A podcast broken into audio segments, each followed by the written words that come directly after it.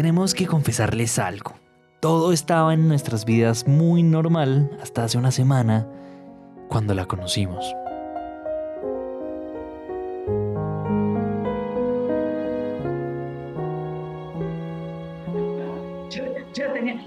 tengo, tengo parientes que me dicen que las japonesas nacemos y de repente nacemos con flequillos ya, ¿viste? O sea, este peinado así típico, así.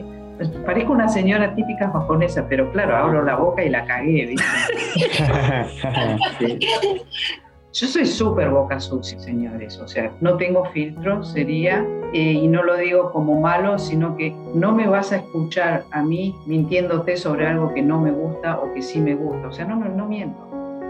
Ella es Cecilia Hayafuji, o Ceci como le dicen. Tiene 55 años, tiene un cabello grisáceo con un flequillo que le llega un poco más abajo de las cejas, usa gafas, tiene una cara muy tierna y una personalidad arrolladora. ¿Y qué les podemos decir? Pues nos enamoramos de ella. Ceci tiene ascendencia japonesa por sus padres, aunque su acento argentino puede confundirnos. Y para comenzar su historia tenemos que irnos un poco más lejos, no solo en distancia, sino también en el tiempo.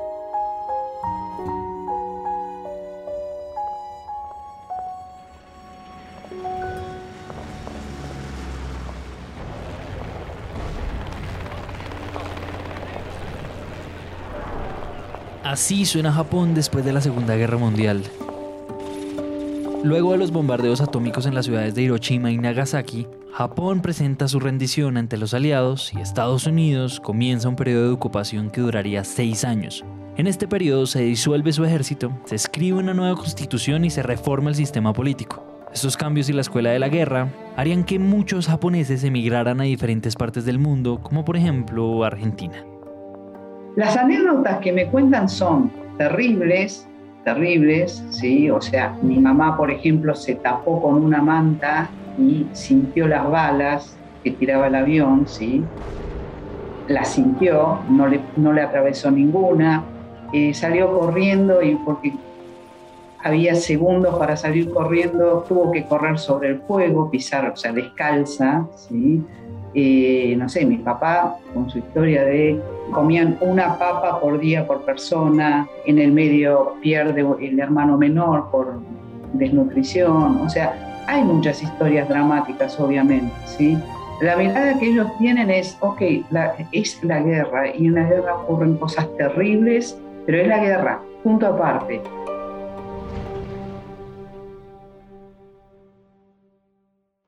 Y lo más interesante es que no toda historia de guerra es triste o es eh, fea. Eh, papá llegó en el 54, mamá en el 60, este, y se casaron acá sin conocerse más que por carta. Era súper común en aquella época que eh, las personas se cruzaban cartas, se mandaban fotos y si macheaban, si coincidían, digamos, se casaban. Entonces, Papá estaba acá ya hacía seis años en la Argentina y mamá llegó y se casaron el día que llegó. Barco, 50 días, 200, 300 dólares en el bolsillo y todo, todo, todo el sueño del mundo de, arrancar una nueva vida.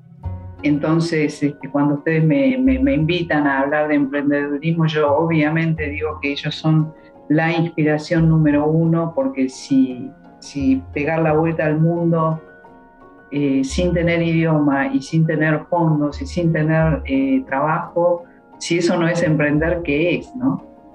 Cuando los padres de Ceci llegaron a la Argentina, la embajada japonesa los ubicó en una pequeña colonia con otros migrantes japoneses a las afueras de la ciudad de Buenos Aires, para que aquella experiencia fuera un poco más fácil, pues porque ninguno hablaba español ni conocían a nadie de este lado del mundo, y allí nacería Cecilia.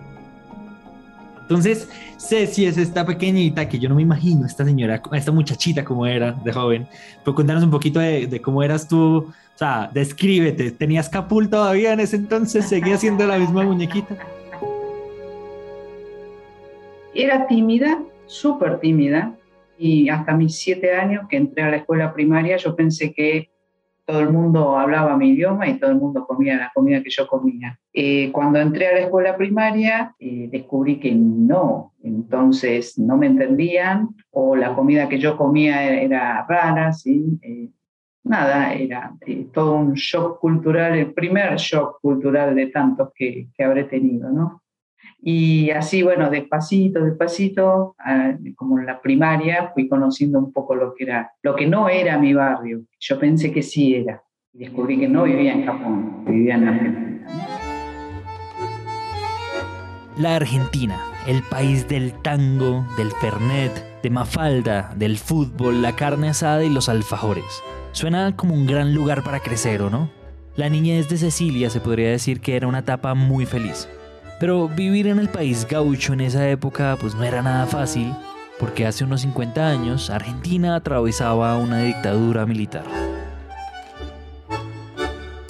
Comunica a la población que a partir de la fecha el país se encuentra bajo el control operacional de la Junta Militar. Firmado Jorge Rafael Videla, Teniente General, Comandante General del Ejército se presentaron un sinfín de casos de abuso de poder, que ocasionaron muertes, secuestros, torturas y las desapariciones de miles de personas. Este periodo marcaría a Ceci, que aunque tuviera rasgos extranjeros, pues era igual de argentina a todos los que la rodeaban. Sin embargo, la adolescencia, y acá termino mi, parte vieja, digamos, eh, yo fui muy impactada, súper impactada por el gobierno militar los militares en la calle que te revisaban y te paraban y te pedían documentos. Toda esa historia a mí me marcó muchísimo, muchísimo hasta el día de hoy que yo veo un policía y no la paso bien. Me empiezan a sudar las manos, eh, tengo amigos desaparecidos, ¿sí? Eh, la pasé mal. O sea, era salir a la ruta en auto y que a mi papá lo hagan, o sea, lo jalen del auto brutalmente para revisarlo, que nos revisen los baúles, las carteras, eh, y eso con niños muy chiquitos presentes. Todo esto formaría el carácter de la mujer en la que se convertiría Cecilia. Después de los años difíciles de la dictadura, Ceci acabaría la preparatoria y empezaría la universidad en la ciudad de Buenos Aires, a la que se iba a mudar poco tiempo después, pues era mucho más práctico vivir en la capital que gastar horas y horas en ir y volver a su casa. Allí, mientras estudiaba y vivía con su hermana, se le presentaría una oportunidad que definitivamente cambiaría su vida. Cuando me mudo, estaba estudiando, pero mi hermana me dice, hay una empresa, hay un señor que va, papá, que lo que necesita es traducir documentos técnicos ¿sí? de software del japonés al español. Yo empecé a trabajar en, en realidad como freelancer, ¿sí? Eh, como externa, traduciendo documentos. Traducía, eh, para que tengan una idea, traducía un sistema operativo. ¿Te tocó entonces aprender el lenguaje de programación? O, sea, porque no era solamente traducir al español, sino era, me imagino, pues empezar a estudiar del tema y empezar a entenderlo. ¿Cómo es esa aproximación? Correcto, eh, no sabían nada, obviamente, ¿sí? y los documentos técnicos explicaban cómo, cómo hacer tal o cual cosa, ¿sí? Era el MS DOS, o sea, el Microsoft DOS, ¿sí? Que para ustedes quizás ni les suene, para las generaciones antiguas era el único sistema operativo, el que Bill Gates se le vendió después a IBM, pero era la adaptación de ese DOS a una home computer que se llama MSX, una norma nueva que se había inventado en aquella época. Hoy por hoy todos tenemos una computadora personal, pero en los 80s hasta ahora empezaba el boom de la informática. Y ese primer contacto con la tecnología le había plantado una semillita a Ceci, que años más adelante iba a florecer. Y además le había dado una habilidad de la cual viviría un par de años, la traducción no es un trabajo fácil, pero eso sí, es bien pago. Estaba en eso cuando un ex compañero de la primera empresa, la fábrica de home computer, me llama y me dice, hey Ceci, está viniendo una empresa que no sé si la ubicás, se llama Microsoft, este, está abriendo subsidiaria acá, todavía somos dos nomás, bueno, ahora viene el tercero, ¿nos podés ayudar unas horitas? Y yo dije, nada. Encima como intérprete ganaba en dólares mucha plata, ¿sí? Que un par de horitas, o sea, no, güey, no. Ya ha pasado un tiempo desde esa entrevista y aún no podemos creer. Le estaba diciendo que no a Microsoft. Pero bueno, sigamos con la historia. Y después me dice, bueno, ¿nos puedes ayudar o no? Le dije, ok, vamos a hacer una cosa, vamos a hacer una prueba. Yo puedo trabajar de 9 a 11 de la mañana, ¿sí? esas dos horitas que necesitan, eh, pero de las 11 de la mañana en adelante no puedo. Y ahí empecé, o sea, primero las dos horas, después cuatro, después seis, después eran 16. ¿En qué minuto pasó eso? este, y nada, ahí empecé, tenía 26 años, ya llevaba tres de casada, sin hijos, por suerte todavía, y yo en algún punto diría, la pasión me absorbió, me, me, me chupó así como un marciano, ¿viste?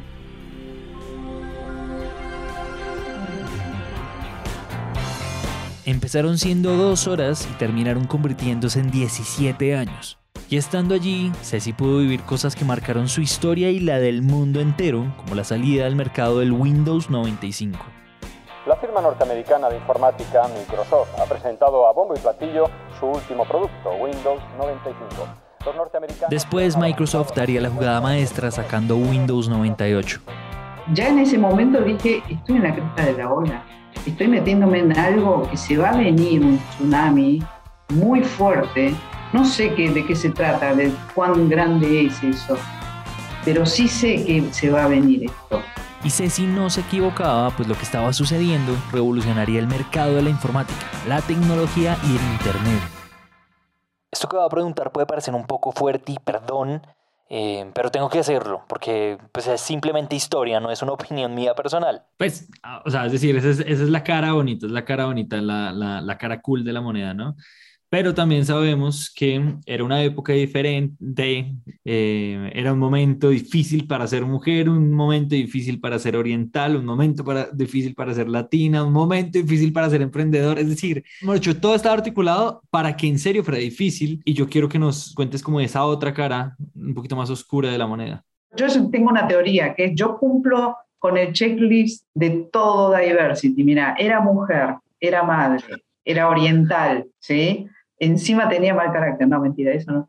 Eh, entonces, tampoco quiero, viste, aparecer como la santísima, viste, sacrificada, pobreceta, viste, o sea, ah, la vida fue todo un sufrimiento. Yo la pasé bomba, en cada etapa hice todo lo que ustedes se imaginan y más también, ¿sí? Eh, porque viste que estas cosas que son medio tabú o inmorales y, y, que la gente se horroriza, si vos las haces en la edad correspondiente, nadie se horroriza. Por ejemplo, si yo con mis 55 años hoy digo, estaba un poco tomada y me subí a una mesa a bailar, la gente se horroriza. Ahora, si yo digo que lo hice a los 25, ¡ah, qué vida, qué joda tuviste, qué bien la pasaste, ¿no? O sea, todo es una cuestión de timing en la vida. Entonces, eh, no lo quiero plantear como un sufrimiento tal, porque quizás en ese momento, en ese contexto, en esa realidad, era la normalidad. Hoy lo miro y digo, fa, qué mal que me trataban, cuántas veces me gritaron, qué feo lo que me hicieron. La cara de la moneda en ese momento, o sea, me, retrotraigo 20, 30 años atrás, había algo en el fondo mío que decía, hey, no me pueden cambiar mi ser, mi núcleo, mi cultura, ¿sí? No existía la palabra diversidad e inclusión. Entonces, yo tenía que ser como todos ellos. Esa clase de cuestiones me costaron mucho y ni les cuento cuando fui mamá, porque fui la primer mamá dentro de Microsoft Argentina, ¿sí? Y otra vez, entorno de hombre, no existía la palabra inclusión, no existía la palabra feminismo, no había diversidad, no había nada.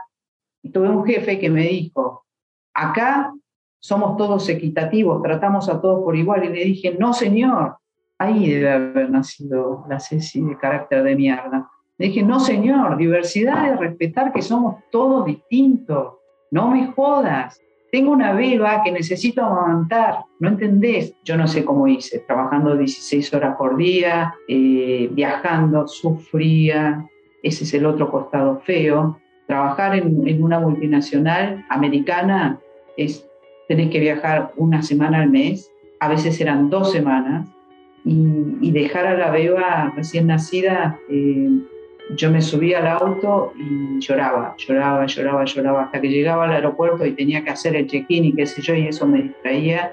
Es lo más antinatural del mundo, separar el cuerpo de una beba de su madre. O lo diría al revés, separar a la madre de una beba, ¿no?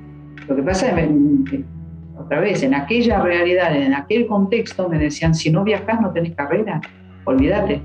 Entonces creo que tuve una carrera a medias. O sea, quizás podría haber sido mucho más rápido y mucho más alto nivel. Eh, quizás no, no sé, uno nunca sabrá, ¿no? Eh, pero no me arrepiento de, haber dejado de viajar cuando mi conciencia, mi corazón me lo decía. Eh, viajes de 15 días no voy, José. O sea, nunca lo tomé.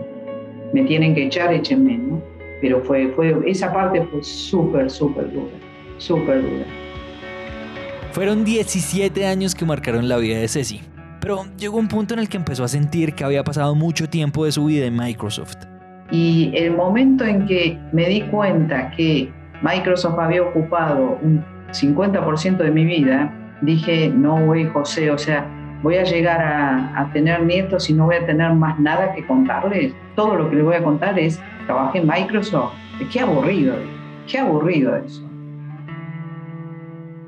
toda la vida haciendo, cambiando de puesto, sí, más lindo, más cargo, menos cargo, lo que sea, pero en definitiva es la perspectiva de un caballo que ve todo el mundo a través de una única lente que se llama Microsoft. No está bueno eso. Ya era un momento de dar un nuevo paso, pero ustedes ya conocieron un poco de la personalidad de Cecilia, una mujer alegre, de carácter fuerte y con una cultura japonesa bien arraigada. Para ella la paciencia es un absoluto don, y para dar ese siguiente paso, decidió tomarse el tiempo que fuera necesario. Una vez que salgo, me tomé cuatro años para pensar mi siguiente paso. Cuando las personas normalmente se toman, no sé, semanas, meses, ¿no? Y pensaba, para perder el tiempo no me voy a meter en cualquier cosa. O sea, para hacerlo sin pasión, no. Para hacerlo por plata, por suerte, en ese momento mi pareja trabajaba, no necesitaba, entonces dije, para hacer cualquier cosa, no después de cuatro años y nunca dejé de trabajar, o, sea, siempre de consultora o me pedían ayuda o me decían, por favor, es solo este proyecto, dura tres meses, ¿sí? siempre algo estuve haciendo hasta que entré en una empresa rusa. Entonces dije, ok, suena súper interesante y el proyecto fue muy interesante, o sea, fui parte de un equipo como un SWAT team que tenía que abrir subsidiarias, entonces Fui a Vietnam, fui a Camboya, fui a Malasia, Singapur, súper divertido, el proyecto muy, muy, muy lindo. Eso era uno de los proyectos. El segundo proyecto fue que el dueño en el 2013 me dice, yo estaba haciendo marketing y ventas online, ¿sí? Atendiendo pequeñas y medianas empresas, todo Latinoamérica, más todas estas subsidiarias, eran 13 subsidiarias en todo el mundo.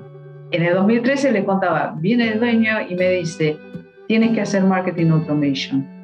¿Lo qué? Dije, ¿what? ¿Qué es eso? Tienes que hacer marketing automation. Ok, dije, ¿cómo se come eso? Nosotros podríamos explicarles qué es eso de la plataforma de marketing automation, pero mejor escuchémoslo de la experta. Eh, una plataforma de marketing automation lo que hace, o automatización de marketing, lo que hace es eliminar tareas repetitivas que un área de marketing digital tiene que hacer. Por ejemplo, si visitó la página de, eh, no sé, empanadas en oferta y no compró, entonces inmediatamente le quiero mandar un mail diciéndole, si compras en los próximos 30 minutos, te hago un 10% de descuento. Ese procesito tan simple que hoy nos parece obvio y natural, atrás hay algo que está mirando tu comportamiento en Internet y en base a ese comportamiento tuyo empieza a disparar distintas acciones. Fue apasionante ese proyecto, por lo que significa hoy, por lo que significaba en ese momento, porque nuevamente me encanta estar no en la cresta de la ola, sino cuando yo creo que va a venir el tsunami, estar antes. ¿sí? Entonces yo dije, esto, esto es. Y una vez que ahí como al año y medio aproximadamente, este, dije, este es el futuro. Dije. Ya venía masticando eso hasta que me junto con dos amigos y armamos HAL. ¿Sí? El primer, primer idea fue Marketing Automation solo. Ceci estaba creando su propia empresa luego de años ejerciendo en el campo de la tecnología y lo que necesitaba era un aliado para llevar a cabo este emprendimiento.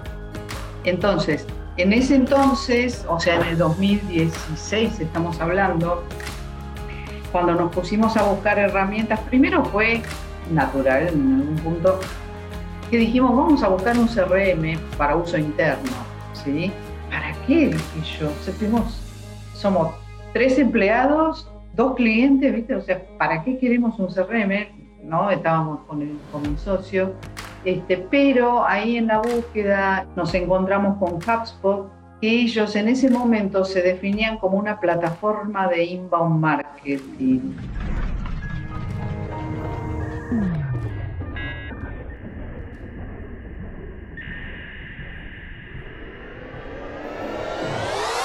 Cuando le estábamos haciendo la entrevista a Ceci, se le dañó el computador y la mujer que había pasado la mitad de su vida trabajando en Microsoft nos mandó un mensaje por privado que decía: Maldito Windows. Ay, fue muy chistoso. En serio, nos reímos mucho, Ceci. Perdón, ¿dónde me había quedado? ah, lo de inbound. Inbound marketing es una metodología mediante el cual se busca atraer, nutrir y convertir prospectos. Eh, y era una plataforma preparada para eso, entonces tenía muchísimas funcionalidades un poco eh, distintas a lo, a lo, que uno estaba acostumbrado a ver, tanto en los CRM tradicionales, o sea, HubSpot ya en ese momento tenía un concepto distinto, raro, innovador. Pero bueno, la cuestión es, lo adoptamos primero como CRM, en el minuto en que nosotros arrancamos el proyecto, otras dos empresas de conocidos amigos dicen, hey, quiero ser eh, parte de este proyecto, por favor, ya que lo estás implementando para tu empresa, implementalo para nosotros también, ¿sí? Dos amigos en simultáneo. Con lo cual, entramos al mundo de HubSpot de repente ya con la categoría de Silver Partners, ¿sí? no, no, no, nunca fuimos cliente de HubSpot, entramos derecho como partner. Ya se pueden imaginar que Ceci no es una mujer fácil de enamorar y pues por eso queríamos saber qué le había visto a HubSpot en aquel momento. Eh, lo que más me atrajo de HubSpot, primero voy a ser súper honesta, me hizo acordar mucho a la Microsoft de los 90, muchísimo, en muchos sentidos. O sea, pensar más allá de lo obvio, el pensar fuera de la caja, el, que el día a día era tan divertido y desprolijo a la vez, porque era una empresa todavía ¿no? en crecimiento, no una IBM con 50 años de historia, ¿sí? Entonces esa cosa, viste, medio como, uh, no sé cómo se resuelve, déjame que pregunte y voy y escalo y no sé. Y una vez lo hacemos así y otra vez lo hacemos distinto, ¿viste? Porque tampoco había demasiadas reglas en el 2016. Eso me divertía muchísimo. y lo otro que me atrajo es otra vez en la historia, dije, estoy a tiempo a subirme en este, en este barquito que apenas está empezando a, a, zarpar, ¿no? O sea... Ceci no se equivocaba. Estaba de nuevo subiéndose un gran tsunami. Esto le permitiría crear HAL, su propia empresa. Pero a ella no le bastaba solo el orgullo de crearla y lograr un montón de hitos corporativos.